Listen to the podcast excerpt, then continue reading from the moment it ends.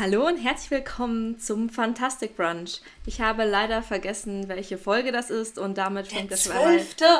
Der zwölfte. Herzlich willkommen zur zwölften Folge des Fantastic Brunch und damit fängt das Ganze schon wahnsinnig professionell an. Heute mit dabei sind wieder Jennifer Jäger, das bin ich, Natalia Schmidt, Michelle Gio und unsere zwei Gäste Nora Bensko und James Sullivan. Nora, möchtest du dich einmal kurz selbst vorstellen? Ja, klar, das mache ich sehr gerne. Freue mich total, dass ich heute hier sein darf mit euch allen.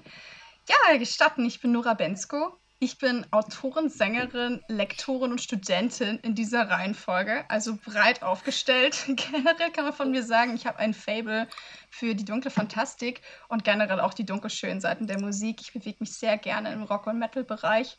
Ich habe ursprünglich im Indie-Bereich angefangen zu veröffentlichen vor vier Jahren. Da kennt man mich vielleicht mit den Galgenmärchen. Und demnächst habe ich bald meinen ersten großen Roman in einem Großverlag. Äh, bei Drömer Knau wird ein Amazon-Roman herauskommen unter dem Arbeitstitel Schwestern der Klinge. Es tut sich also sehr viel und ich bin noch sehr gespannt, äh, wo es hingehen wird in den nächsten Jahren. Sehr cool, schön, dass du da bist. Und ich habe gleich erstmal eine Rückfrage und zwar, du machst Musik. Machst du das solo oder machst du das mit einer Band? Wenn das eine Band ist, musst du uns nämlich den Namen verraten. Ich habe nämlich festgestellt, ich wusste zwar irgendwie, dass du Musik machst, habe aber von dir noch nichts gehört und möchte das dringend ändern. Das stimmt, ja. Ähm, ich habe zwei Bands gehabt ursprünglich, als ich hier nach Wien gezogen bin, um zu studieren. Äh, auch so ziemlich genau vor für vier, fünf Jahren ähm, da habe ich zuerst mit Avim angefangen. Die Band habe ich inzwischen verlassen, aber wir haben ein Album gemacht ähm, und das geht natürlich nicht weg. Es wow. ist ein cooles Album. Es das heißt Meridium. Auf meiner Homepage kann man das auf jeden Fall nachschauen. Und ich bin noch mit Night Marcher aktiv. Äh, Night Marcher ist mhm. eine Melodic Heavy Metal Band, äh, mit der ich mich noch nach wie vor auslebe in Wien. Wir stellen wir auch noch was Größeres auf. Da gibt es auch eine EP, The March Begins, falls man reinhören will. Und eben von Avim, ein bisschen verspielter progressiver gibt es Meridium und mich dann voller emotionaler Brandbreite. Sau cool. Ich kann es empfehlen. Hast schon reingehört, cool. ich neige zum Stalking. Ja, das denke ich mir. Das hast du ja studiert, mehr oder weniger. Okay, jetzt fragen wir uns alle, was Jenny studiert hat, oder? Wo man Stalking lernt. Ich habe Germanistik studiert. Ja, okay, haben wir alle Stalken gelernt? Faszinierend, ich sollte das öfter anwenden. James, wie sieht es bei dir aus? Du hast äh, schon eine Menge Veröffentlichungen hinter dir und wahrscheinlich auch vor dir. Erzählst du ein bisschen über dich? Ja, hallo erstmal. Ähm, ja, ich bin James Sullivan. Ich veröffentliche Fantasy und Science Fiction schon seit ein paar Jahren. Ähm, ich glaube, das bekannteste von mir ist meine Zusammenarbeit mit Bernard Hennen. Ich habe mit dem Die Elfen geschrieben und dann weitere Fantasy-Romane und dann ähm, habe ich mich so ein bisschen der Science Fiction zugewendet. Und ähm, ja, das ist erstmal alles. Was hat dich dazu gebracht? Weil du warst ja schon so in der High Fantasy auch ziemlich zu Hause, wenn ich die Romane jetzt so richtig im, äh, im Kopf habe. Und da hast dann ja doch ja. also auch, aber auch wirklich, also keine Nahzukunftsdystopien, sondern du schreibst wirklich Space Operas.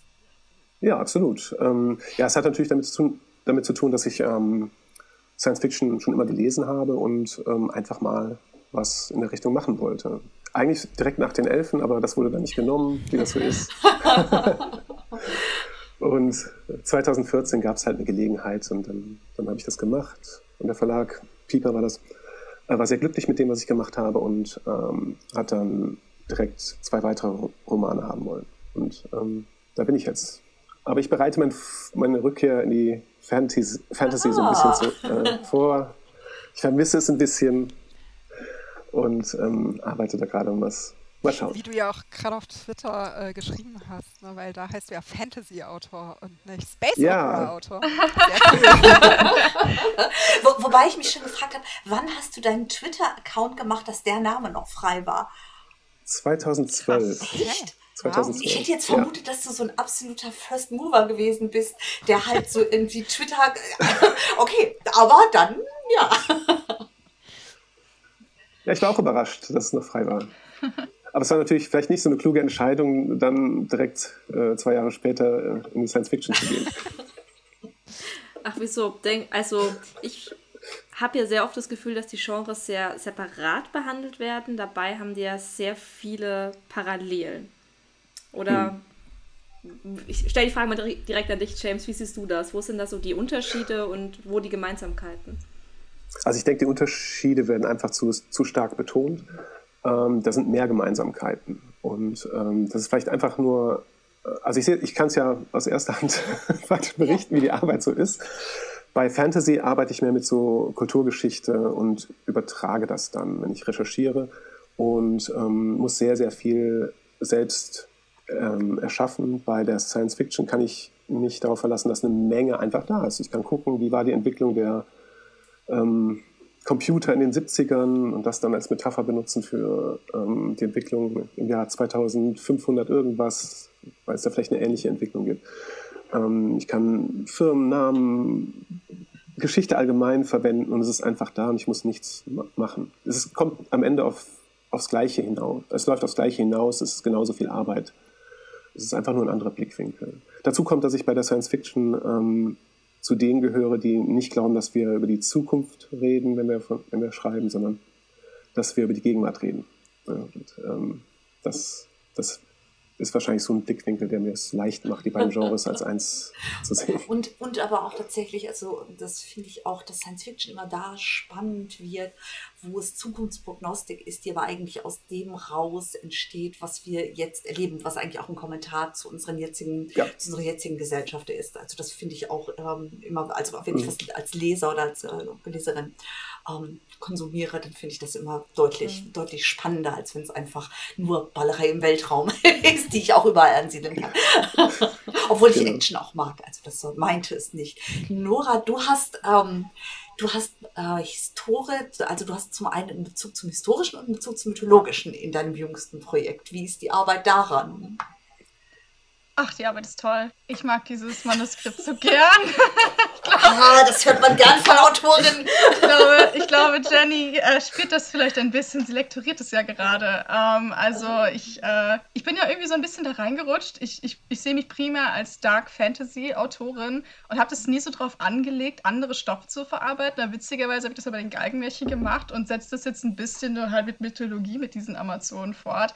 Aber es ist einfach großartig, ähm, sich im Detail in diese Stoffe zu begeben und einfach, was man dort entdecken kann. Weil man, man erliegt doch immer so gerne diesem Mythos, ich kenne schon alles, griechische Mythologie wurde so oft schon verwertet ne, in der Popkultur und so. Und sicher, gewisse Tropes kennt man. Und es ist ja auch praktisch, dass man davon ausgehen kann, dass viele im Publikum schon vielleicht gewisse Götternamen kennen, sich auf gewisse, ähm, auf gewisse Einsätze freuen und so. Ähm, aber man entdeckt doch immer noch so viel Neues und so viele neue Verbindungen vor allen Dingen auch und Hintergrundgeschichten und das dann eben auch mit, mit modernen Themen zu verknüpfen, modernen Problemen zu verknüpfen. Ähm, das mag ich wahnsinnig gern. Äh, ist ja ganz witzig, es ist jetzt ein historisches Genre, aber ich finde, da geht es genauso.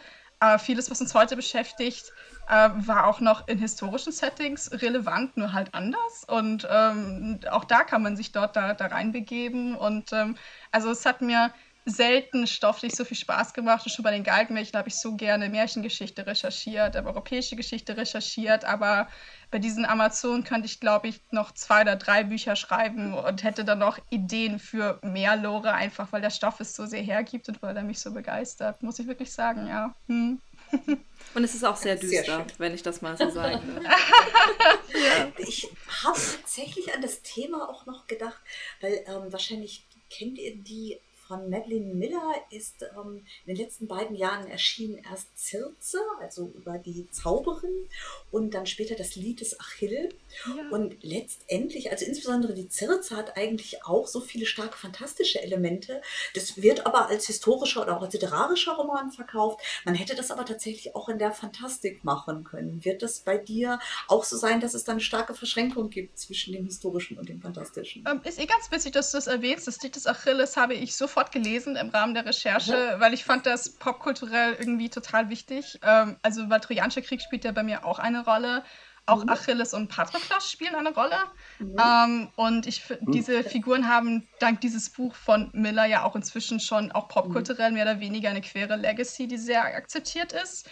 Und ähm, das wollte ich auch, da wollte ich auch unbedingt dran anknüpfen und schauen, wie hat sie das gemacht, wie hat sie so diese Lore umgesetzt. Und ähm, ich finde generell, dass sie das sehr gut gemacht hat. Das Buch ist ja auch erstaunlich kurz.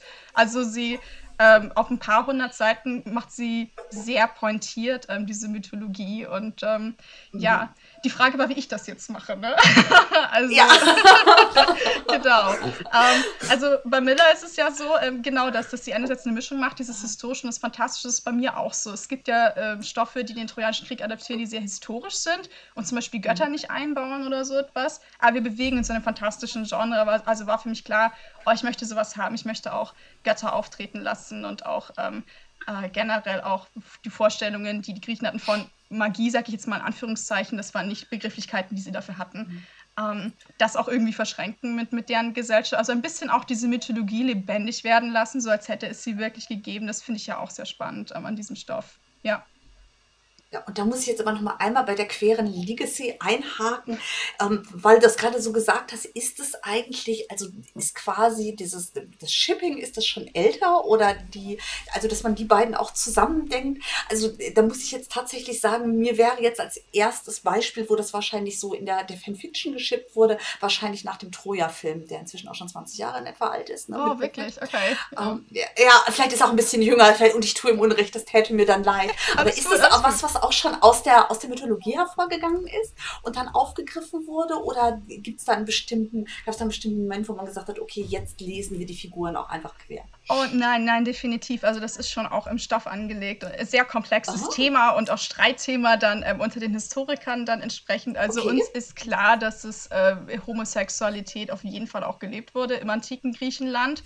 Aber mhm. Griechenland war in dem Sinne natürlich, griechisches Reich war sehr groß. Es gab unterschiedliche Vorstellungen. Wir hatten auch noch nicht Begriffe, Vorstellungen Aha. von Hetero- und Homosexualität. Es war dann mehr mhm. so auf, auf Ständen begründet, sag ich jetzt mal. Man hatte dieses Päderastiesystem mhm. natürlich. Ähm, mhm. Und es gab auf jeden Fall auch schon Philosophen, ich meine auch, Platon bespricht ziemlich auch detailliert irgendwie, wie war jetzt die mhm. Beziehung von den beiden. Also es ist dann auch ein Streitthema unter schon antiken Historikern und Philosophen, wie die Beziehung von den beiden war. Und äh, es gibt einige, die von eben so einem Päderastie-Verhältnis ausgehen. Also da ist dann halt eben dieser, dieser Altersunterschied. Einer ist der Ältere, der Aktive, auch so eine Art mhm. Mentorfigur und so weiter. Aber man ist sich nicht so ganz sicher, weil die beiden waren anscheinend sich sehr nah laut Quellen. Es ist ja auch so, dass Achilles sich, das Thema der Ilias ist ja dieser Rage of Achilles, der Zorn des Achilles. Mhm, ähm, dass ja. er ja sich in diesen unglaubliche Wut begibt über diesen Mann, den er verliert und nur für einen Freund, mhm. nur für einen Cousin I don't know. Also das dachten sich auch schon viele damals und äh, ich weiß nicht, was ihr also, alle für ein Verhältnis zu euren Cousins und Cousinen habt, aber, aber also ja, ich will dafür jetzt nicht Troja niederbrennen. Aber das Witzige ist, die beiden fallen auch einfach nicht so äh, ganz genau in, in diese Tropes, also eben diese Vorstellungen, die man hatte, dieses Rollenverständnis von zum Beispiel eben diesem Päderastie-Verhältnis. Also schon damals stritt man sich quasi darum, wie standen jetzt die beiden zueinander. Aber in jedem Fall war es eine sehr besondere und intime Beziehung. Die sind ja dann auch laut Ilias zusammen bestattet, wie es eigentlich sonst auch nur Paaren vorbehalten ist und so. Also diese Dimension ist vorhanden und die sollte man auch dahingehend nicht verneinen. Und da sind sich schon auch viele Historiker einig. Es war auf jeden Fall eine außergewöhnliche Beziehung in irgendeiner Art. Ja. Wahnsinn, super spannend. Ja. Es erinnert mich so ein bisschen an die verlorene isländische Version von Dracula. Haben wir da Was? eigentlich schon mal jemals drüber gesprochen? Nein, ja. das möchte ich jetzt wissen. Also, ich habe es gerade noch mal gegoogelt, um jetzt keinen Schmarrn zu erzählen. Um 1900 hat ein isländischer Herausgeber und Autor, nämlich Valdimar Asmundsson, ähm, Bram Stoker übersetzt. Und aber anders übersetzt, erotischer. Oh. Er hat das quasi umgeschrieben. Ah, okay. Und das hat dazu geführt, das ist sehr lange nicht aufgefallen, was dazu geführt hat, dass sehr viele Jahre ähm, und zwar bis.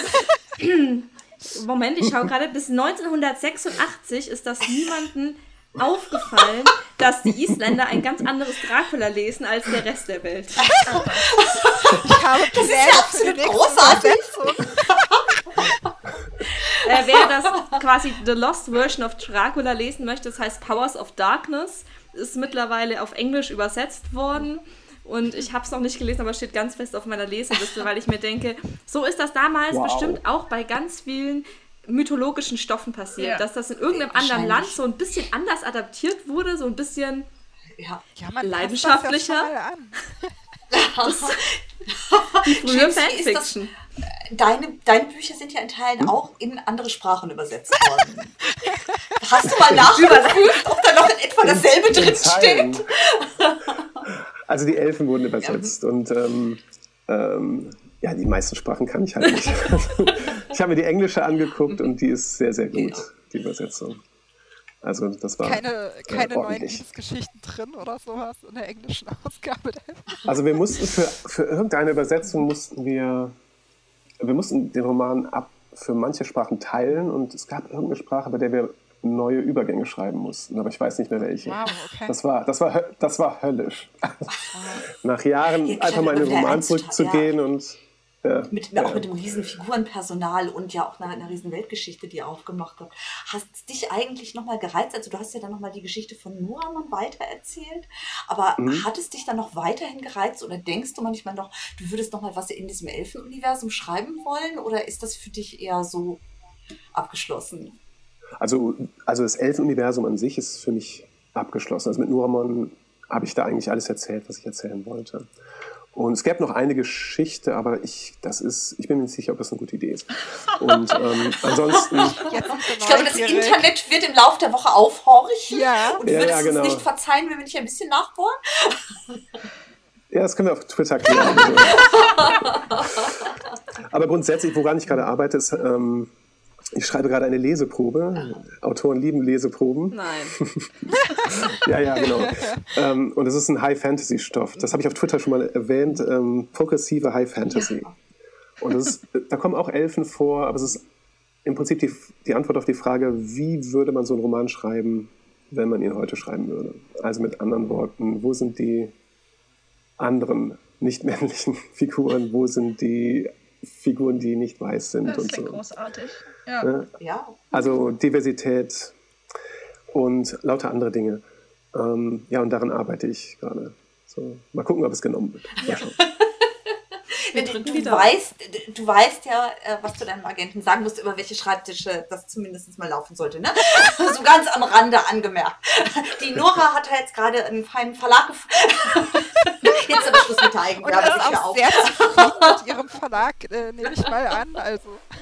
Ich werde Nora mal fragen, so hinter den ja, Kulissen, genau. welcher Verlag das genau, ist. Genau, ich wollte Nora mal hinter. Aber wenn du sagst, du möchtest progressive High Fantasy schon, ich meine, High Fantasy, das wissen wir alle, hat lange und auch nicht ganz zu Unrecht in ihrer großen Gesamtheit Stände gehabt, eher konservativ zu sein. Also konservative Werte zu vermitteln, konservative Vorstellungen zu haben, auch konservative Protagonistinnen in dem Sinne, dass da eben für Diversität oft wenig Platz war und eben auch für andere Lebens- oder Gesellschaftsentwürfe, die tauchten oft hm. einfach gar nicht auf. Ne? Also ich möchte kurz einhaken. Ja. Äh, ja. Möchtest du mal von deiner Auszählung für die Uni-Arbeit erzählen? Ich weiß gar nicht mehr, welche Arbeit das war, aber du hast doch da mal Sprechanteile ausgezählt. Sprechanteile im, ähm, im Herrn der Ringe was ja so, oh. ne? Und da ist es tatsächlich so, ich hoffe, ich kriege die Zeit noch ganz oh. richtig zusammen, wie ich meine. Es sei so gewesen, dass wir 123 Personen haben, die mindestens einen Satz sagen und davon sind sieben Frauen. Nein, wirklich? Mein Gott. Ja. Ja. ja. Und was hat, hat dich dann dazu gebracht zu sagen, ähm, du möchtest, möchtest jetzt so einen Gegenentwurf machen oder du möchtest was anders machen?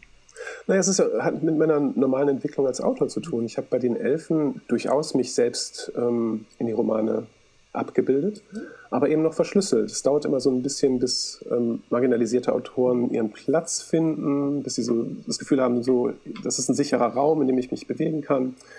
Und das dauerte ein paar Romane. Und ähm, parallel ist natürlich auch die Entwicklung weitergegangen. Wir diskutieren halt heute über Diversität auf allen Ebenen. Und natürlich verändern sich dann auch Romane. Und gerade bei der High Fantasy, ähm, ich glaube, der Grundfehler ist halt dieser Top-Down-Entwurf, mhm. dass man also praktisch erstmal die Landkarte zeichnet und dann werden da Völker äh, mit Eigenschaften ausgestattet. Und da vergisst man dann häufig, dass diese einzelnen Gruppen, die, dort, äh, die man sich dort ausdenkt, in sich divers sein müssen, damit sie ähm, echt wirken mhm. eigentlich. Ne? Und ähm, ich glaube, wenn man sich das bewusst macht und so ein bisschen kritisch diese ähm, Traditionen hinterfragt, dann, ähm, glaube ich, kommt man ganz von alleine auf, auf sowas. Und progressiv nenne ich es halt deswegen, weil, weil ich progressiv bin. Ich wollte es nicht politische. ich wollte es nicht politische High Fantasy nennen, weil alles politisch ja. ist, aber progressiv ist sofort ein Label, das sofort klar ist. Stimmt, Und ich, ich ja. werde es auch pushen. Ja. glaube, man muss es auch pushen. Also ich glaube schon, dass es ähm, also ich glaube tatsächlich, dass sich allgemein in, in der fantastischen Natur, auch an anderen Stellen natürlich, dass sich was tut, dass sich was bewegt, dass wir eben andere Figuren sehen, andere Paarkonstellationen sehen, auch andere mhm. Entwürfe sehen. Aber ich glaube, es reicht tatsächlich auch nicht zu sagen, wir schmuggeln das immer so ein bisschen ein, so, ne, so, wir haben halt, wir genau. sagen halt, das ist so der, der ganz normale große High-Fantasy-Roman von diesem Team bekannten Autor oder von dieser bekannten Autorin, sondern man muss, glaube ich, auch offensiv daran gehen und halt auch sagen, und das ist nicht so, hey, und der hat jetzt auch, ich weiß nicht, der hat nicht eine quere Liebesgeschichte oder hat halt, ähm, hat halt schwarze Protagonisten, sondern da muss man auch eben sagen, und das ist eine Stärke des Romans und halt nicht, nicht nur sagen, okay, das hat es auch und wenn wir es dem Buchhändler nicht sagen, dann ne, ist auch okay. Also ich glaube schon, das wäre. Ja. Es gibt auch kaum Widerstände äh, bei den Verlagen dagegen. Also ähm, gut, es kann natürlich daran liegen, dass man einem schwarzen Autor nicht sagt, mach mal die, die, die Protagonisten. Zumindest hoffe ich ehrlich, dass die Verlagsbranche da das nicht tun Ich kann mir würde. das einfach nicht vorstellen. Ja. Also ich kann mir nicht vorstellen, dass jemand das macht, ja. aber ähm, aber grundsätzlich hatte noch nie Widerstand. Und wenn man das merkt, okay, hier kein Widerstand, da kein Widerstand, ähm, dann merkt man doch eigentlich, dass man ähm, da ähm, praktisch offene Türen einläuft und es einfach machen kann. Ja. Da eine kurze Rückfrage. Ich weiß nicht, ob du eine Antwort drauf hast, aber hast du das Gefühl, da gibt es einen Unterschied Fantasy und Science Fiction? Sagst du, das eine Genre ist da progressiver als das andere oder? Das ist eine sehr schwierige Frage. Also, Dafür bin ich ähm, bekannt. Ja.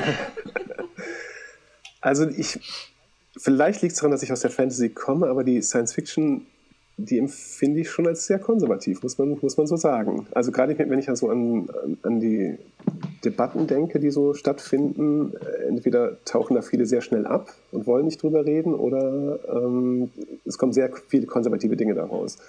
Und ähm, ist auch nicht so, so ein Teil des, des Großgenres Fantastik, in dem ich das Gefühl hatte, sofort mit offenen Armen empfangen zu sein. Ironisch? Also um es einfach mal klar zu sagen, das Erste, was ich aus dem Genre bekam, war ein Autorenkollege, der mir eine Ein-Stern-Rezension auf Amazon Echt? gab und seinen Namen drunter schrieb. Was? Ja. Okay, alles klar. Absolut, absolut. Ja, danke. Ne, also da, da, wusste ich sofort, okay, das ist die deutschsprachige Science Fiction. Ja, das, äh, das, Progressivste, was ich mich je in der Science Fiction getraut habe, ich habe ja mal für Perry geschrieben, für Perry Roden. Mhm. Und da ist es so, als Gastautor bekommt man ein Exposé und mhm. ähm, beschreibt das quasi runter so. Und in dem Exposé, das sind auch einige Charaktere, das sind halt quasi Default-Charaktere so. Das ist ein Commander, das ist, aber steht nicht viel mehr dazu. Und ich habe alle Default-Charaktere einfach weiblich geschrieben. Sehr schön. Und daraufhin war der Redakteur auch so, okay, cool. Aber damit, also das hatten wir jetzt auch noch nicht. Ja, aber, aber das macht schon viel aus. Ja. das so bleiben? Oder es durfte so bleiben, ja, ja. Okay. Da musste ich auch nicht viel rumdiskutieren tatsächlich. Ich meine, äh, der Peri-Roden-Verantwortliche ist da ja auch eher sehr ist progressiv unterwegs. Progressiv, genau. Nee. Ja, ja. Ähm, Aber im, im Allgemeinen kann einem dieser Eindruck, finde ich, das kann einem schon so gehen. Ich habe das neulich wieder gedacht, da habe ich, um, ähm, ich hoffe, das verstehen die Kollegen jetzt nicht als Shelter, aber da habe ich auf der Website des Kurt Lasswitz Preises geschaut. Und also ich glaube, mhm. diese Webseite, die ist programmiert worden, da war das wirklich noch ein absolutes Spezial Spezialtalent von einem auf, ich weiß nicht, 100.000 Menschen und die ist seitdem nie wieder geändert worden. Also da denkt man halt auch super, ne, das, also für Science Fiction, aber klar, ich glaube, mittlerweile wollen sie es auch aus nostalgischen Gründen so. Jetzt gehen wir alle nach der Sendung auf die Website, oder? Ich war da noch du nie. Gestehen, ich, hab, ich, hab also, ich, ich, werde nicht ja. hingehen. Nein, nein. Ich war da schon und ähm, ich habe das immer noch vor Augen. Blau, blau. Aber soweit ich weiß, so gibt es doch auch jedes Jahr ähm, äh, ähm, konstruktive Kritik dafür. Und ähm, also es ist ja nicht mhm. so, als ob das Thema nicht wiederkehrt. Das habe sogar ich nee, deswegen, Ja, deswegen denke ich halt auch, dass es inzwischen durchaus ein nostalgisches Festhalten ja, daran ist. Na gut. Und das ist vielleicht tatsächlich in dieser Szene auch ohnehin gar nicht so unverbreitet, ein nostalgisches Festhalten an Dingen, die man immer in irgendeiner bestimmten Art und Weise gemacht hat. Was, also auf keinen Fall möchte ich da die gesamte so Science-Fiction-Szene über einen Kamm scheren. Aber ich glaube schon, dass es da auch die Tendenz gibt, Dinge nicht zu ändern, weil ja, weil, weil man eben nostalgisch festhängt, auch an einer großen Zeit der Science Fiction. Natürlich hatte die auch mal, die hat ja sehr wechselnden Erfolg gehabt. Also zum, zum Beispiel zu dem Zeitpunkt, als so die, die Elfen und die gesamte Völkerfantasy groß wurde, da war Science Fiction gerade total abgeschrieben. Aber davor war mal eine Weile lang Science Fiction das absolut dominierende in der deutschen Fantastik. Da hatte Fantasy mhm. eine total untergeordnete Rolle. Und ich glaube, dass man manchmal eben noch an so den, den goldenen Tagen dann festhält und aber sich auch nicht so die Frage stellt, was könnte man weiterentwickeln, um da vielleicht auch wieder hinzukommen. Könntest du dir vorstellen, Science Fiction zu schreiben, Nora, oder hast du vielleicht schon mal? Ähm, ich habe mich daran versucht. Tatsächlich, ich habe ein, äh, ein Science Fiction in der Schublade, der aber auch ein bisschen dystopisch ist. Die Hauptcharaktere sind alle Roboter. Ähm, und er heißt doch Roboterengel. Ähm, ich stehe auch noch dahinter. Es fällt vielleicht auch so ein bisschen vermute ich, äh, die progressive Fantastik von James. Ich mag den Begriff sehr gerne. Ich werde ihn auf jeden Fall auch adaptieren. progressive yes. Fantastik. Ähm, also ähm, der braucht noch, muss noch stilistisch bearbeitet werden. Ich habe ihn vor ein paar Jahren angefangen und dadurch ist schon, was sie alles getan hat technologisch in den letzten Jahren, er ist gar nicht mehr so aktuell. Also das ist, glaube ich, noch die Schwierigkeit, da immer auch mitzugehen mit der Zeit inzwischen. Es geht alles mhm. so schnell. Ähm, aber ja, ich habe aber auch das Gefühl, ich bin mir da immer so unsicher, ähm, ich möchte dieses Manuskript unbedingt veröffentlichen, also weil es ist immer noch eine schöne Geschichte, aber ich sehe auch immer sehr viel ähm, Genre-Streit, muss ich sagen. Also auch in den Untergenres der Science Fiction, so als Außenstehende. Ähm, es erinnert mich sehr an die True Metal-Diskussion, die ich aus der oh, yeah. kenne. Es ist immer so die Frage, was ist jetzt das echte Genre? Und das finde ich immer auch sehr unproduktiv und muss auch als Außenstehende sagen, dass ich auch gerade so diese Diskussion, was ist echte Science Fiction, überhaupt nicht mehr förderlich finde, gerade wenn sie sich dann auch an so etwas Klassischem streitet, wie ist Star Wars jetzt echte Science Fiction? Weil ich mir einfach nur denke, okay, selbst wenn du das nicht so empfindest, dann hatte dieses Werk trotzdem einen unglaublichen Impact auf die popkulturelle Science Fiction. Das kann auch einfach niemand verneinen. Und man könnte doch auch einfach doch. akzeptieren, man könnte doch einfach akzeptieren, ich liebe Hard Sci-Fi Science Fiction und mag den Rest nicht, ist völlig in Ordnung, aber dann belästige doch nicht andere, die dann Space Opera mögen. Ist das, was ja, ich genau. mir immer denke. Und aber im Internet kann genauso. ich das machen. Das sind eben diese True Metaler. ja, ja, ja, das sind natürlich.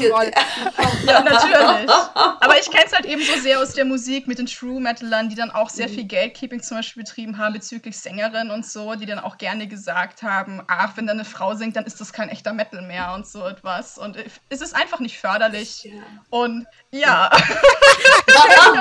Für all unsere Zuhörer, ja. die jetzt uns leider nicht vor Augen haben, Jenny hat gerade ähm, zwei Finger hervorgehoben und ich sage, es war nicht die Daumen. Ja. Aber es ist auch richtig so. Und im Grunde ist dann aber auch schon den meisten, glaube ich, heute klar, dass das eine veraltete Ansicht ist, die niemanden weiterbringt und jedem einfach dann das, was er mag, denke ich mir.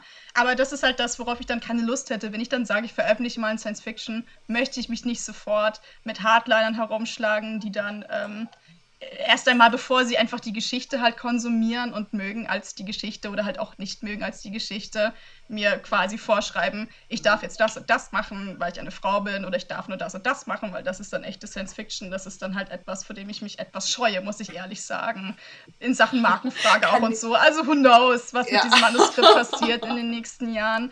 Aber dahingehend teile ich so ein bisschen äh, James Gapsis, weil man kriegt das einfach irgendwie so ein bisschen mit und es ist schon so ein bisschen so, mm, möchte man sich da so reinbegeben? Ich weiß nicht, wenn das Herz dann doch primär bei der Fantastik liegt. Na, was, naja. Ich kenne es so ein bisschen so aus dem, dem ganzen Umfeld Rollenspiel und Conventions. Da gab es dann so die Debatte um die Fake Geek Girls, also wo äh, Rollenspieler mhm. gesagt haben, Frauen machen das jetzt nur, um da möglicherweise eine Flirtchance zu finden und interessieren sich eigentlich gar nicht für diese Geek- und Nerd-Themen. Aber also Natalia, ja. du kannst doch jetzt nicht sagen, dass Frauen irgendetwas tun, ohne die Aufmerksamkeit des männlichen Geschlechts zu wollen. also selbst wenn ich jetzt auf Frauen stehen würde, also wenn ich jetzt auf Frauen stehen würde, dann würde ich natürlich trotzdem irgendein männliches, man sieht die Luft Anführungszeichen nicht, aber ich hoffe, man hört sie, Interesse vortäuschen, um mit mir männliche Bestätigung abzuholen. So funktioniert das doch, oder? Ja, logisch. Also bitte, ging euch das jemals an? Äh, James? Bist du noch was, was, was, was? bist du denn eigentlich auch? Aber das ist eine gute, eine gute ja. Überleitung, Rollenspiel. Ähm, bist du also über welche Bücher, über welche Filme, über welche Spiele bist du zu Fantastik gekommen und was beschäftigt dich da heute noch? Das ist eine lange Reise. Ich glaube, ähm, also ich habe mich grundsätzlich für Märchen und Mythologie interessiert. Ähm, und so ein prägendes Erlebnis war der Herr der Ringe-Film. Und zwar nicht der von 2000 irgendwas, sondern von 1978. Oh, Zeichentrickfilm, ja. Oh, oh, oh, oh, oh. Der Vater von einem Freund hat ja. den ausgeliehen aus der Videothek und wir durften ihn gucken. Und ich dachte, wow, was immer das ist, äh, ich möchte Teil davon sein. Oh Gott, ich weiß noch, diesen Film habe ich zum ersten Mal gesehen. Der lief an Weihnachten im Fernsehen und ähm, ich durfte den laufen lassen. Wir waren bei meinen Großeltern zu Besuch und meine Cousine und mein Cousin waren auch da. Meine Tante kommt rein und war vollkommen entsetzt, wie sowas Brutales an Weihnachten laufen kann. Und ich saß auch vollkommen fasziniert davor und hatte ähm, sowieso mit elf oder so schon den Hobbit in den Fingern gehabt und dachte nur so Wahnsinn und das gibt es jetzt auch irgendwie im Fernsehen und überhaupt immer vollkommen angefixt und konnte das gar nicht verstehen, dass man das unweihnachtlich finden kann, sozusagen. Wie ging es von Bakshi aus weiter? Ähm, ja, gut, ich war auch ein großer Star Wars-Fan und dann kamen so langsam die ähm, Bücher dazu. Also, ähm, ich war da sehr stark darauf angewiesen, ähm, was ich so in die Finger bekam. Ähm, das war mehr oder weniger Zufall. Also, ich hatte nicht viel Geld als Kind. Leihbücherei, da habe ich hauptsächlich irgendwelche ähm, Krimis ausgeliehen. Aber äh, dieser Vater von diesem Kumpel, der hatte auch einen Keller, in dem ähm, alte Taschenbücher abgelegt waren. Und da habe ich dann einfach äh, genommen, was da war. Da war dann Roger Zelazny da, Samuel R. Delaney, Andrew Norton und andere. Und das war so mein Einstieg. Und dann kam die große Rollenspielwelle bei mir. Ähm, da habe ich dann das Schwarze Auge und andere Rollenspiele gespielt. Und da bin ich so langsam halt auch ins Schreiben reingekommen. Man schreibt dann mal einen Hintergrund für eine Figur. Oder das Abenteuer, das man selbst da so formuliert hat oder entworfen hat, war so toll, das schreibe ich jetzt einfach mal als Geschichte. Hast du mal für das Schwarze Auge, hast du Abenteuer geschrieben? Also gibt es vielleicht noch Schwarze Auge-Publikationen von dir? Nein, nein, nein, nein, nein. Es hätte passieren können, aber ähm, das war irgendwie es war irgendwie der falsche Zeitpunkt. Also ich, äh, mit meiner Gruppe, mit meiner Spielgruppe war ich eigentlich schon auf dem Weg nach draußen mhm. beim Schwarze Auge. Aber in der Phase habe ich Bernhard kennengelernt und der wurde halt äh, im Prinzip ein Mentor für mich. Also das, äh, das war sehr gut. ähm, ja. Und ähm, von Bernhard habe ich halt so gelernt, ähm, wie das Geschäft läuft. Ne? Was, wie muss ein Exposé aussehen? Was, äh, wie funktioniert das mit dem Verlag überhaupt und solche Sachen? Und äh, wir, sind, wir sind eigentlich sehr unterschiedliche Autoren, aber äh, wir konnten sehr gut über Texte reden und über Entwicklung halt in der Verlagswelt. Und 2003 hat er mich dann gefragt, äh, hey Jamie, möchtest du einen Roman mit mir schreiben über Elfen? Das war eigentlich okay, die Frage, aber ähm, der hat es gewagt, mich anzurufen, während ich mich auf meine schriftlichen Prüfungen vorbereite. Oh, Also habe ich gesagt, ähm, Bernhard, äh, ruf mich mal in einer Stunde nochmal an. Und da habe ich mir das dann überlegt und gesagt, okay, ja, ähm, ja, lass uns einen Roman bei Elfen schreiben. Und ähm, ja, das hat dann ganz gut geklappt, würde ich sagen. Auch für die Prüfung oder nur für den Roman? Oh, die, Prüf die Prüfungen, die lassen nichts zu wünschen übrig. Die, die waren wirklich toll.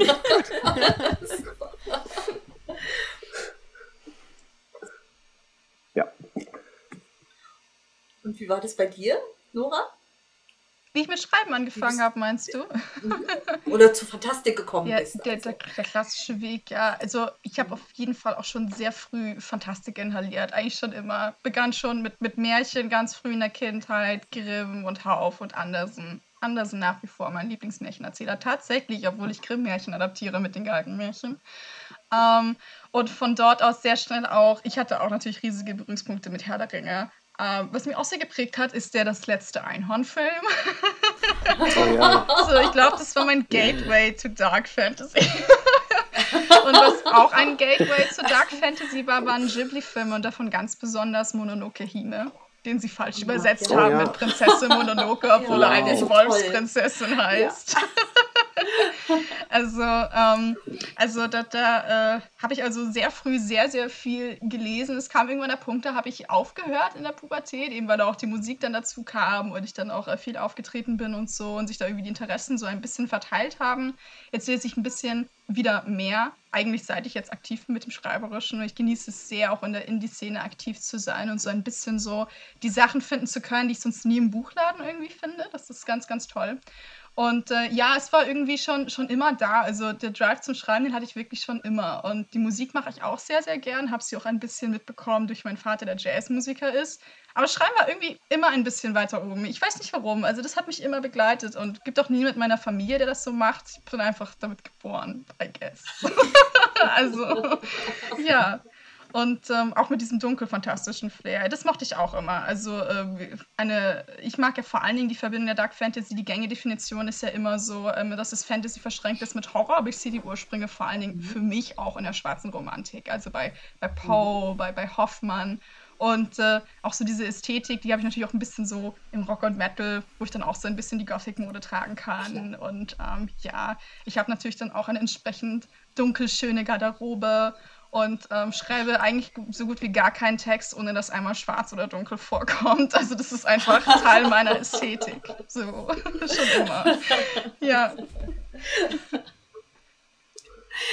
Hätte man dich dieses Jahr vielleicht auch auf dem Mera Luna getroffen, wenn es denn stattgefunden hätte?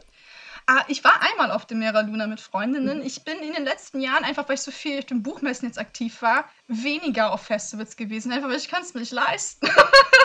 also ich habe dann doch auch nur so und so viel Geld als Studentin. Aber ich gehe wieder aufs Mera Luna. Also und ähm, ja, wir, wir, hätten auch wahnsinnig Lust natürlich, dann entsprechende Leute aus der Szene zu treffen. Ja, also sehr schön. Irgendwann mal wieder. Ich habe es tatsächlich auch erst dann wieder über die Lesungen wiederentdeckt. Also ich war früher schon mal einfach natürlich ja. in der Musik, habe dann eine lange Pause gemacht mit Festivals und dann ähm, ja fingen die eben an, diese relativ großen Lesungen zu machen und ja, da habe dann festgestellt, ist doch immer wieder schön. So. Ja, auf jeden Fall. Ich mochte es auch wahnsinnig gerne. Das letzte Mal, wo ich auch da war, war eh, äh, Kai Meier hat gelesen mit Asp zusammen. Da hatten sie gerade diese Lesungsreihe. Mhm. Ja, das war, ja. war schön. Hast du denn Empfehlungen, wenn du sagst, du magst es besonders gern da, wo Fantasy und Düsterromantik oder Düsteres und Romantik zusammengehen? Was würdest du empfehlen an Büchern, Filmen. Oh, okay. So. Also, okay, das muss ich dann überlegen. Da kann ich bestimmt einige empfehlen. Vielleicht sagen wir auch wirklich was Deutschsprachiges, was ich cool finde. Eine Kollegin, die ich wirklich sehr interessant finde, ist Faye Hell. Mhm. Ähm, wenn man ein bisschen mhm. auch, doch ein bisschen noch mehr in die Horrorschiene verträgt. Also, sie macht vor allen Dingen eine sehr interessante Mischung, finde ich. Sie hat so Ansätze von Extreme Horror, den ich dann eigentlich dann teilweise schon gar nicht mehr mag, weil es mir einfach zu sehr Schockfaktor ist und zu sehr bezogen auf Gewalt. Aber sie verschränkt das mit Poesie. Und ich meine wirklich auch Poesie. Also sie schreibt wirklich einen Roman und es ist dann und, unter, und ähm, teilweise dann noch ähm, unterstrichen irgendwie mit lyrischen Passagen wirklich. Also ähm, es ist eine sehr interessante Mischung und die macht es dann auch irgendwie ihre schweren Themen auch verträglicher. Also irgendwie sehr kunstvoll, finde ich. Es gibt jede Menge ähm, Netflix-Serien, die so ein bisschen gerade so einen Dark Fantasy-Boom, finde ich, ähm, haben. Also ich glaube, das kommt jetzt auch post Game of Thrones und auch mit dem Erfolg von The Witcher, die ich tatsächlich nicht so gut finde, aber was ich eine unglaublich großartige Show finde ähm, dunkle Science-Fiction-Show ist Dark zum Beispiel. Definitiv auch eines der besten Sachen, die das deutsche Fernsehen in den letzten Jahren überhaupt gebracht hat. Ich bin Netflix so dankbar, dass sie es möglich machen, weil das wäre gar nicht produzierbar in meinem Heimatland, so wie das so ist.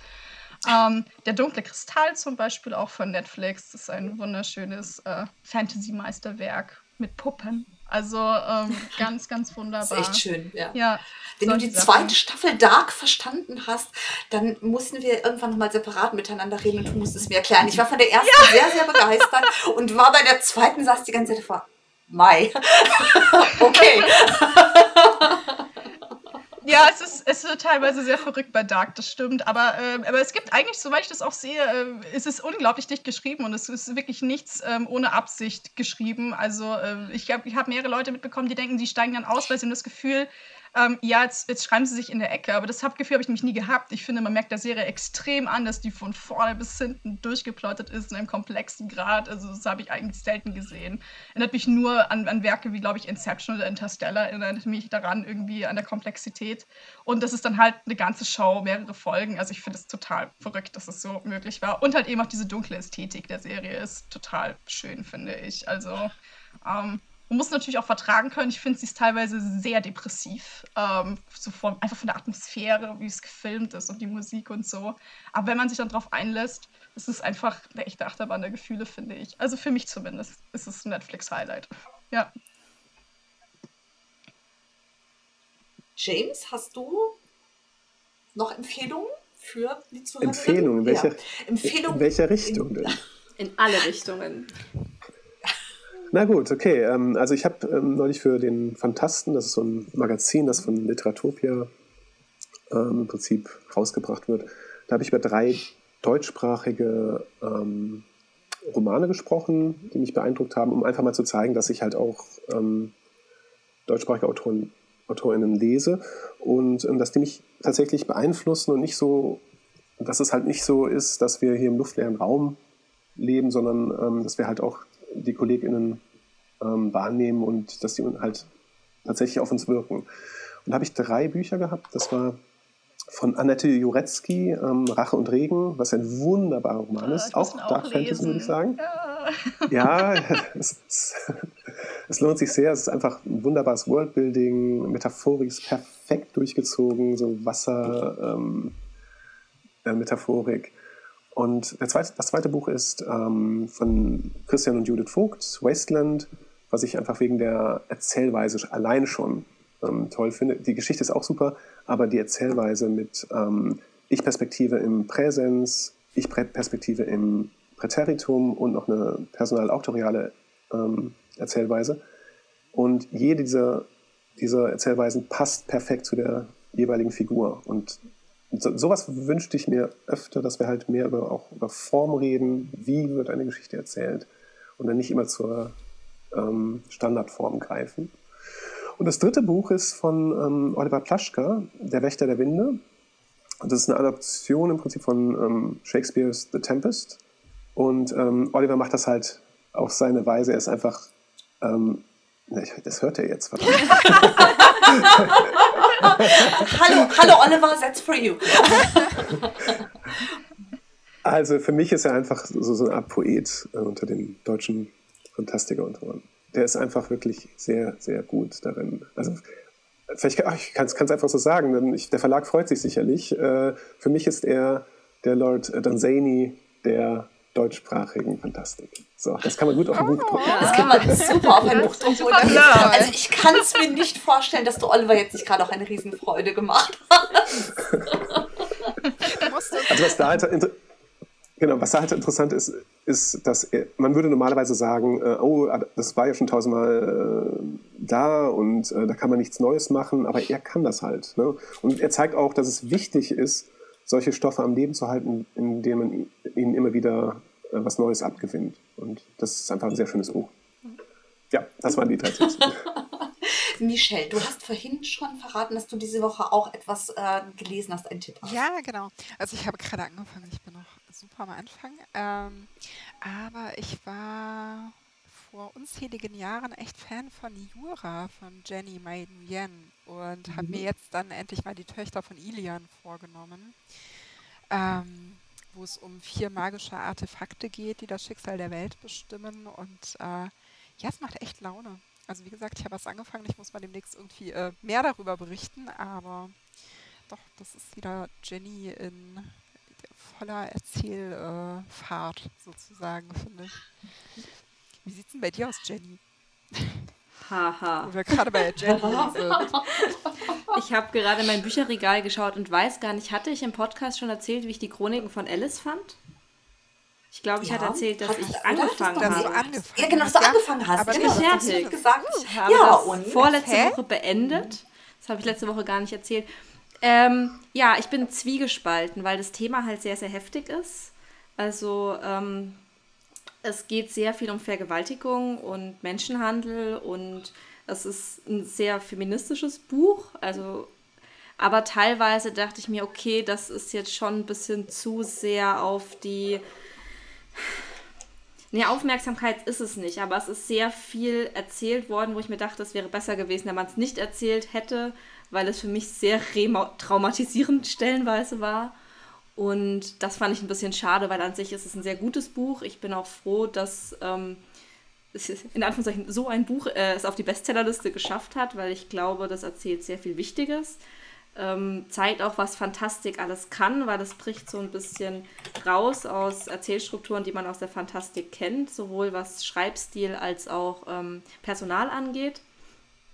Aber ja, also stellenweise war es mir einfach persönlich zu heftig und auch nicht, dass man sagt, es ist halt ein dunkles Buch, sondern mir war es einfach stellenweise zu heftig. Aber ähm, ich kann es trotzdem empfehlen. Also ich hätte mir ein bisschen mehr Warnung davor gewünscht. Ich hätte nicht gedacht, dass es so abgeht. Aber äh, wenn ihr jetzt gewarnt worden seid, ähm, holt euch Schokolade, lest es mal durch. Es ist auch an vielen Stellen sehr heilend. Hm. Ja. Und bei dir so, Natalia?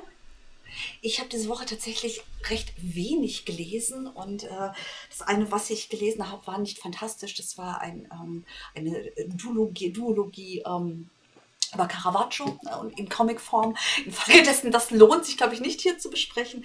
Aber was ich ganz interessant fand, ist, ich habe ähm, am Donnerstag die Vorstellung der PlayStation 5 gesehen, die hauptsächlich daraus bestand, dass die großen neuen Titel vorgestellt wurden. Und das, da ist ja Fantasy und Science Fiction auch immer sehr, sehr prominent. Und ich glaube, mit das Spiel, das die größten Erwartungen so geweckt hat, ist Horizon Zero Dawn, wo es einen Ableger geben wird. Und ich mich wahnsinnig darauf freue, weil es einer meiner liebsten Spiele auf der Playstation ist. Und ich finde, da hat man auch gesehen, es hat sich auch da was bewegt weil auch in der Games-Branche ist ja wahnsinnig viel diskutiert worden. Wie ist es mit diversen Figuren? Wie ist es mit einer Verteilung weibliche Figuren, männliche Figuren, aber auch überhaupt mal ähm, auch queere Figuren natürlich, ähm, schwarze Menschen, Person of Color. Und was die, die Präsent, ähm, Präsentation angeht, die waren doch noch in weiten Teilen dann sehr weiß und männlich dominiert, aber bei den Spielen sieht man, dass vielleicht auch nur, sei es der wirtschaftliche Druck, aber es hat sich vielleicht auch durch die Diskussion, das würde ich mir natürlich eher wünschen, es hat sich da schon dahingehend bewegt, dass es einfach mehr Optionen gibt, also dass ich mir überlegen kann, wie sieht mein Protagonist, meine Protagonistin aus und dass es auch AAA-Spiele gibt, ähm, die einfach eine gesetzte Protagonistin zum Beispiel haben. Und das ist tatsächlich also bemerkenswert, weil da, also die sich ein bisschen auseinandergesetzt haben, wissen wahrscheinlich auch noch, wie es bei Assassin's Creed wieder die Diskussion gewesen ist und bei vielen anderen auch. Und die wurde ja auch in Teilen sehr erbittert geführt. Und dass sich da was bewegt, das äh, fand ich, da stimmte mich vorsichtig optimistisch. In dem Zusammenhang, mhm. mir fiel tatsächlich erst vor kurzem auf, wie progressiv die Sims eigentlich ist. Weil man konnte damals einfach schon homosexuelle Charaktere spielen. Aha, stimmt. Und ich habe das einfach damals, weil es gegeben wahrgenommen. Aber je mehr Spiele ich gespielt habe, desto deutlicher stieß ich auf die Option, dass ich halt nur heterosexuelle Beziehungen spielen kann. Und ich fand ich doof. Und dann so vor zwei Jahren oder so fiel mir auf, bei Sims war das nie so. Und das ist ja ein recht altes Spiel. Und ja, das wollte ich an dieser Stelle erwähnen. Die Sims ist sehr toll. Ja, also in der Hinsicht. Ja. Ja, das stimmt. Also in der Hinsicht war die Sims irgendwie immer sehr, wenn man wirklich darüber nachdenkt, also man konnte doch auch, glaube ich, recht frei auch Körpertypen entscheiden und geschlechtliche ja. Performance und ich mhm. glaube, es kam sogar sowas wie Male Pregnancy und so. Also wirklich spezieller Kram gab es ja auch schon oh, irgendwie okay. seit den ja. ersten also einfach, weil sie es konnten. Eigentlich sehr, sehr verrückt, wenn man darüber nachdenkt. Aber es stimmt, ich habe auch das Gefühl, ähm, ich lebe auch in einem teilweise Gamer-Haushalt, dass sich gerade die Szene extrem entwickelt und egal, wo man hinschaut, ob das die großen Konsolen sind oder die kleinen, sieht man da mehr Repräsentation und Diskussion. Ja. Habe in sehr vielen ähm, Games inzwischen auch gesehen. Ich meine, ist es auch jetzt in dem, in dem Cyberpunk, in dem upcoming Coming ja. Game, ich bin mir nicht sicher, dass man da auch recht frei Körper wählen kann, dass man auch Pronomen wählen mhm. kann. Das ist was, was sich mhm. sehr etabliert bei Avataren gerade, mhm. da sehe ich. Aber zum Beispiel auch, äh, bin Fire Emblem-Fan, sehr interessant auch, wie diese Reihe sich entwickelt. Ist jetzt zwar auch viele Probleme, aber ähm, auch Nintendo versucht irgendwie sich gerade sehr zu entwickeln habe ich das Gefühl, es gab da auch mal diesen Schnitt, wo man auf einmal gemerkt hat bei Pokémon, dass auf einmal People of Color dabei waren, wo man auch gar nicht wusste, wo, wo kommt das jetzt her, aber sie sind jetzt dabei. oder, oder halt eben auch Fire Emblem hatte jetzt mit dem letzten Teil einen ersten Lord of Color und mehrere quere Romance-Optionen und ähm, also da tut sich wirklich sehr, sehr viel an vielen Ecken in der Gaming-Industrie, das stimmt und, ähm, und in der Filmindustrie letztendlich auch. Hollywood hat da auch ja. eine große Diskussion und dahingehend wird das bei uns auch, denke ich, noch viel etablierter werden in den nächsten Jahren und ankommen. Allein schon durch diese Titel, die ja hier auch übersetzt und gekauft werden im großen mhm. Maße. Mhm. Ja. Hättet ihr denn noch was, was ihr gerne so dem, dem deutschen Verlagswesen mit auf den Weg geben würdet, um progressive Fantasy weiter voranzubringen?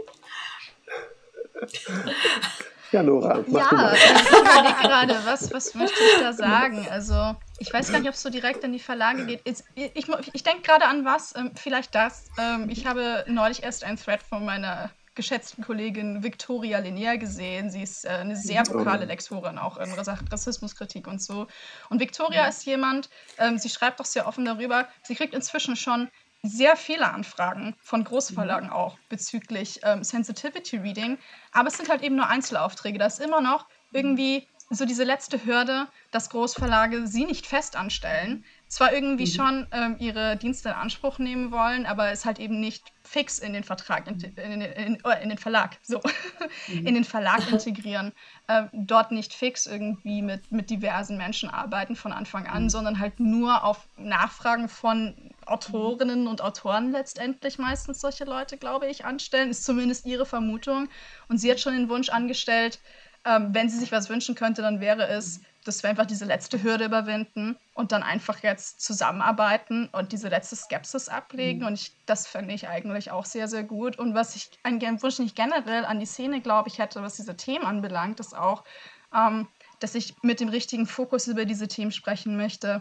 Ähm, wenn ich einen Wunsch hätte, dann möchte ich nicht Panels sehen, die beschriftet sind mit, wie macht die Diversität unsere Szene kaputt, sondern mhm. wie navigieren wir durch eine Welt, die jetzt diverser repräsentiert ist? Wie machen wir das? Also eine produktive statt eine destruktive Diskussion. Das finde ich super. Ja. Auf jeden Fall. In dem Zusammenhang würde ich auch gerne noch einen von James angeschobenen mhm. Twitter-Thread erwähnen, den ich tatsächlich so allen Lektorinnen und Lektoren empfehlen kann, weil da ging es nämlich darum, wie beschreibe ich eigentlich Personentypen, also wie beschreibe ich schwarz, wie beschreibe ich weiß und eben sich auch sehr gut, finde ich, damit auseinandergesetzt hat. Das, man hat ja so, so gängige Klischees im Kopf, ne? Also ich glaube, jeder von uns hat schon mal die olivfarbene Haut und so weiter und so fort gelesen. Und ich fand einfach das wahnsinnig konstruktiv halt zu sagen, was man, was man anders machen kann und was man besser machen kann und wie man auch aus einem Gegensatz raus was konstruieren kann. Und das fand ich, ähm, ja, das fand ich enorm hilfreich. Ja, ähm, das ist, ich habe es halt gepostet, weil die Frage halt immer wieder kommt. Ja. Wie, wie, beschreibe ich Hautfarbe? Ja. Und ähm, das ist halt, wenn man so die Erfahrung gemacht hat, dass die eigene Hautfarbe immer wieder mit Lebensmitteln verglichen wird, insbesondere mit, mit äh, Schokolade, und das einfach eine unschöne Erfahrung ja, ist, ähm, äh, ähm, dass sich die Leute sehr, sehr schwer damit ja. tun. Und gerade so diese, diese Kontrastidee, Aha. dass man, das lernen wir ja, wir lernen es als, als Handwerk, dass mhm. wir Dinge indirekt beschreiben. Und ähm, wenn wir etwas haben, was wir sehr schwer beschreiben können, ist es halt klug, es mit was zu kontrastieren, was wir leicht beschreiben können. Und das war eigentlich im Grunde der, der, Kern, der Kern des Threads. Also ich daraus abgeleitet, ähm, also ich würde mir wünschen, dass einfach mehr, nee, nee, weniger, dass weniger Berührungsängste da ja. wären.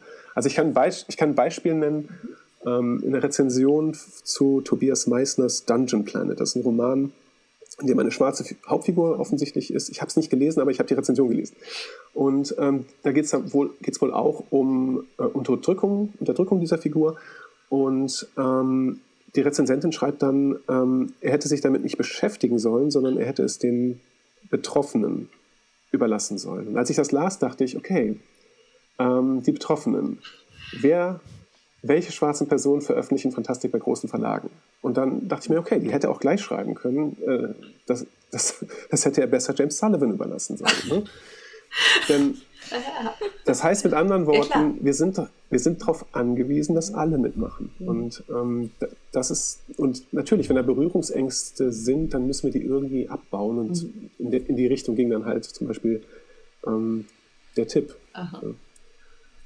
Was natürlich ähm, anders wäre, wenn mehr ähm, nicht weiße Leute mhm. im, im Fantastik-Genre unterwegs wären. Es ist halt, wir sind eine absolute Minderheit. Mhm. Ne? Das ist es einfach so, erstmal. Und ähm, es ändert sich halt erst, wenn, ähm, wenn ähm, naja, sagen wir mal, generell es nicht als ungewöhnlich betrachtet wird, dass Leute of Color in der Fantastik unterwegs sind. Mhm. Ich glaube auch, dass das ein großes Problem ist, ähm, generell, also wie jetzt auch ich ähm, aufgewachsen bin, ich gehöre der jungen Generation an hier. ähm, also in, in, meinem, wenn ich wirklich darüber nachdenke, es war natürlich nicht so bewusst als Aufwachser, wenn ich wirklich gezielt darüber nachdenke, dann, dann wächst man in diesem falschen Glauben auf, die Fantasy ist weiß und ich habe das Gefühl, es ist ja nicht so, als ob es nicht auch nicht weiße Fans davon gibt, als ob wir nicht eine nicht weiße Bevölkerung in Deutschland haben, mhm. aber dass diese auch nicht vokal ist in der Szene, liegt eben auch an viel ähm, Alienation, die halt eben auf dieser falschen Perspektive beruht. Dieses Genre ist weiß, dieses Genre gehört mir nicht. Ähm, ich habe auch oft die Erfahrung gemacht, dass ich mich auch aus vielen Diskussionen in der Szene herausgehalten habe, wenn ich wusste, jetzt wird über Rassismus geredet.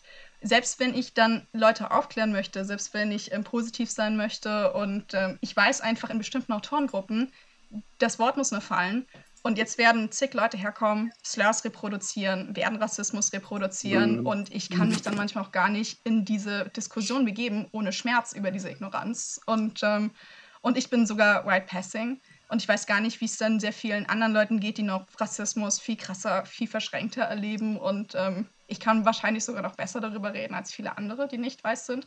Das ist auch etwas, glaube ich, was die Szene oft übersieht, wenn wir uns dann auch redundant immer um das gleiche Thema drehen sei, und sei es was Simples, wie darf ich das N-Wort noch sagen. Wenn du das halt zehn Jahre lang hörst, dann ähm, darfst du dich auch nicht wundern, dass dann halt ähm, nicht weiße Menschen das Gefühl haben, sie sind nicht Teil davon und sie können jetzt nicht mitreden und sie haben dann auch nicht immer die Ressourcen, freundlich aufzuklären und halt äh, sich nicht verletzt zu fühlen. ja. Ich hoffe, dass das auch besser wird mit der neuen Generation. Aber da bin ich positiv, weil so wie ich das sehe, habe ich schon das Gefühl, dass da sich jetzt schon eine größere Community vernetzt und dass wir auch generell einfach auch eine junge Generation haben, die einfach auch viel mehr Respekt hat gegenüber nicht weißen Menschen und ähm, die dann auch einfach eben auf so alten Rassismus, zum Beispiel bei Slurs und so etwas, gar nicht jetzt fest drauf beruht aus gesellschaftlichem Trotz. Und das wird allein schon viel ändern. Mhm. Das fand ich jetzt so stark. Das würde ich eigentlich gerne als Schlusswort stehen lassen. Ist das für alle okay? Ja, von mir aus gerne. Prima, dann vielen, vielen Dank, dass ihr da gewesen seid. Das hat sehr viel Spaß gemacht und ja, war sehr spannend. Ja. Vielen, Danke vielen für die Einladung. Und dann, wie wir zum Schluss immer sagen, an alle draußen, bleibt fantastisch.